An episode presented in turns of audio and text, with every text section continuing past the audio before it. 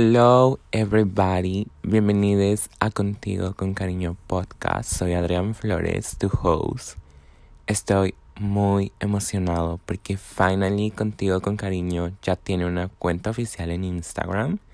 Esto es algo que había querido hacer por mucho tiempo, pero honestamente no confiaba en mí. Solo pensaba en todas las cosas que podían salir mal. Pensaba en que si lo iniciaba, las personas veían que tenía solo cierta cantidad de seguidores, entonces sería algo vergonzoso.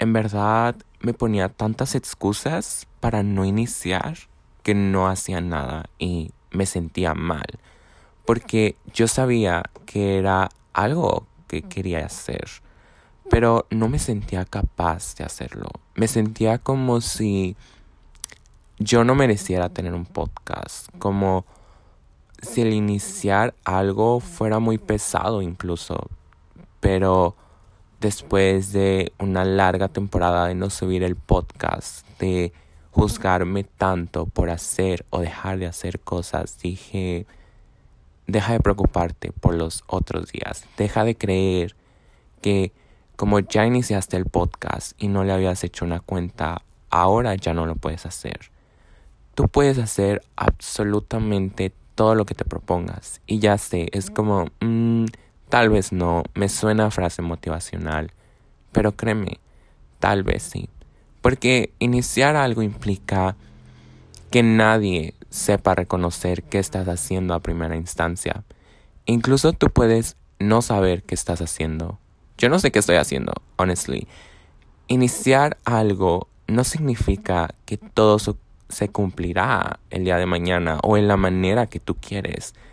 Pero si tu deseo es real, eventualmente será una realidad. E iniciar algo es atemorizante o incluso el volver a hacerlo. Volver a iniciar una carrera porque no me gustó la anterior o porque creo que por tener cierta edad sería símbolo de vergüenza. Siento que a veces la sociedad pone tiempo límite o edad a las cosas. A los 18 ya tienes que saber qué estudiar. Si tienes 40 sería raro que usaras brackets. Antes de los 30 ya tienes que estar casada. Y lo digo en femenino porque si un hombre no está casado a los 30, entonces es un soltero codiciado. Pero si una mujer no está casada a los 30, entonces es una solterona. Cosas que creo que estamos tratando de romper, pero aún hay gente que piensa así. Anyways, creemos que no podemos terminar o hacer ciertas cosas. Y probablemente haya casos en donde no se pueda por el momento porque no todas las personas estamos en situaciones similares. Pueda que por ahora no pueda salirte de ese trabajo o renunciar a esa carrera. Pero si no puedo empezar de nuevo ¿qué hago? Si por este momento no hay algo que pueda hacer, entonces me apegaré a esto. Si por el momento en verdad no hay otra solución, entonces cambiaré mi perspectiva acerca de esto. Lo veré de otra forma.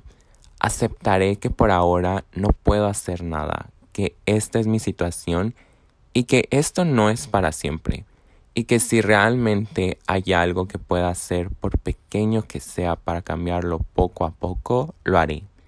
Y muchas veces esperamos algo o creemos que habrá un momento perfecto. Entonces es como si pasa esto, entonces lo haré. O cuando tenga esto, iniciaré. No, no lo harás. Y la cosa es, no hay tiempo perfecto. La vida está pasando, el llamado futuro es esa sucesión de días que lleva al hoy, right? Y no sé si han escuchado acerca de que el presente es un regalo y creo que es porque el pasado es algo que quedó atrás, no podemos cambiar nada de él. Muchas veces lo vemos con tristeza, con rencor o con cringe incluso.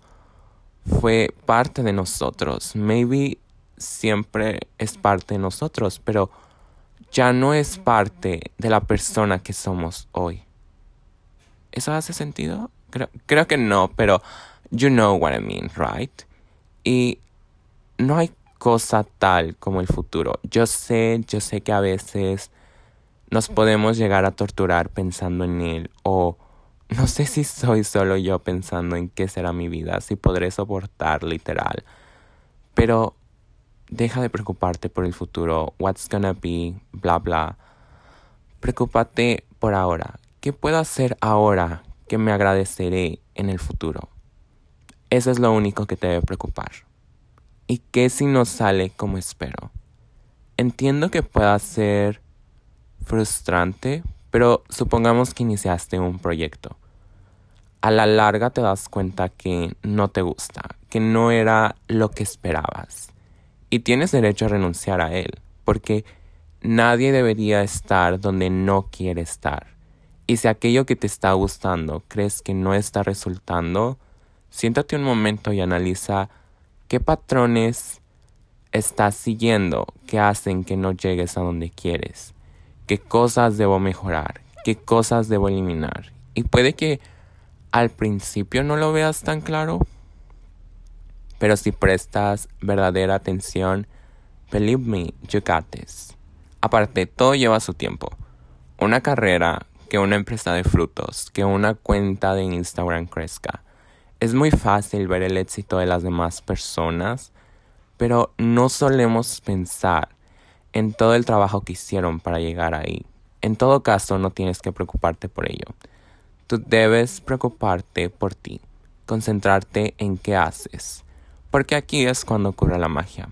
Es como las personas que venden flores en la calle. Esas personas no están preocupadas por si el de al lado vende menos o más. Ellos saben su propósito, vender sus flores. O no sé, las personas que corren un maratón todos tienen una misma meta, pero cada individuo tiene un diferente motivo. Así es en esta asquerosa vida. Muchos tenemos metas similares, pero cada uno desea llegar a un diferente lugar por diferentes razones. Olvida las razones de los demás, olvida el de al lado, ¿qué quiero yo? Y algo que he empezado a hacer para concentrarme más en mí es no agarrar el celular en la mañana. Y sí, a veces lo hago, en cuanto despierto voy directo a mi celular, pero he mejorado con ello. La razón por la que creo que esto afecta en, en tu vida diaria, bueno, al menos en mi vida se afectaba bastante, era como me comparaba all the time y era como es que no estoy haciendo nada o me hacía que me juzgara más, right? Y creo que esto es porque reaccionas ante lo que ves y pueda que olvides tu parte del día debido a la influencia de lo que estás viendo, llegando a sobreestimular o comparar, por lo que ahora en vez de ir a mi celular agarro mi diario. Y sí, tengo un diario, puedes juzgarme, but hey, poner mis metas del día, agradecer y saber cuáles son mis intenciones me ha ayudado bastante. Porque no son solo cosas que tachar de la lista, son cosas que realmente deseo hacer a través de mi día y no me hace preocuparme por los otros días, ¿right? Son ese tipo de cosas que me ayudan o me ha ayudado a sentirme bien algo que también me ha ayudado es mantenerme presente, no pensar en mañana, concentrarme en el día de hoy y cómo puedo hacer de este un buen día. Esto no asegura que tendré un buen día, pero sí que haré mi mejor esfuerzo por tenerlo porque está en mí la capacidad de crear un buen día. Y si resulta malo debido a las circunstancias, no me obligaré a sentirme bien agradeceré por ese sentimiento y descansaré. Por último, algo que me ha ayudado también es hacer tiempo para mí, para hacer lo que sea que yo quiera. Descansar, llorar, porque aquí lloramos un buen y ni modo. Ir por un café with a nice outfit, eso siempre es lindo. Ponerte ropa que te gusta, feeling cute, apreciando ese lindo atardecer. I know you love that. By the way, les hice preguntas en Instagram y hubo dos que me llamaron la atención. So, let's discuss this. La primera es cómo identificar cuando ya es tiempo de dejar ir. For me personally, cuando eso que me está costando dejar ir me daña más de lo que me aporta, muchas veces es fácil aferrarnos ante lo que sea que no queremos o podemos dejar ir por lo que representa. Puede que haya sido una persona muy importante, una situación o algo que marcó un antes y un después. Pero ya no se adapta a la persona que soy. Y cuando estoy cargando con ello, muchas veces no solemos ver que estamos cargando con ello. Pero cuando empiezas a notar más cansancio mental, que esa persona realmente hace que me preocupe más de lo que os interesa por mí, que me agota pensar en esa situación porque he estado muy al pendiente de ello, creo que es tu cuerpo diciéndote que ya no quiere, que el tiempo ha llegado y da miedo o tristeza, I don't dejar ir porque muchas veces solemos creer en ello como una pérdida. Pero para mí, ahora que, I entiendo un poco más, es como esta manera del universo de mostrarte nuevos caminos. Que tu nueva versión ya no coincide con las viejas cosas y que estás ready para recibir cambios, para empezar de nuevo y claramente que duele dejar todas las cosas que tanto apreciamos. No pretendo hacerte creer que no te sentirás mal cuando termines con aquello que ya no te pertenece. Va a doler y puede que mucho, pero recuerda que nada es para siempre. Y esto también pasará. No por lo pronto, pero ahora serás consciente que pese a que duela, estás mejor así, porque ya era tiempo de dejar ir. Y la otra pregunta que me llamó la atención fue, ¿cómo hacerle para no tirar la toalla cuando me pasa algo que sé que no puedo controlar? Aceptar que no lo puedes controlar. Porque aceptar siempre es la parte más difícil.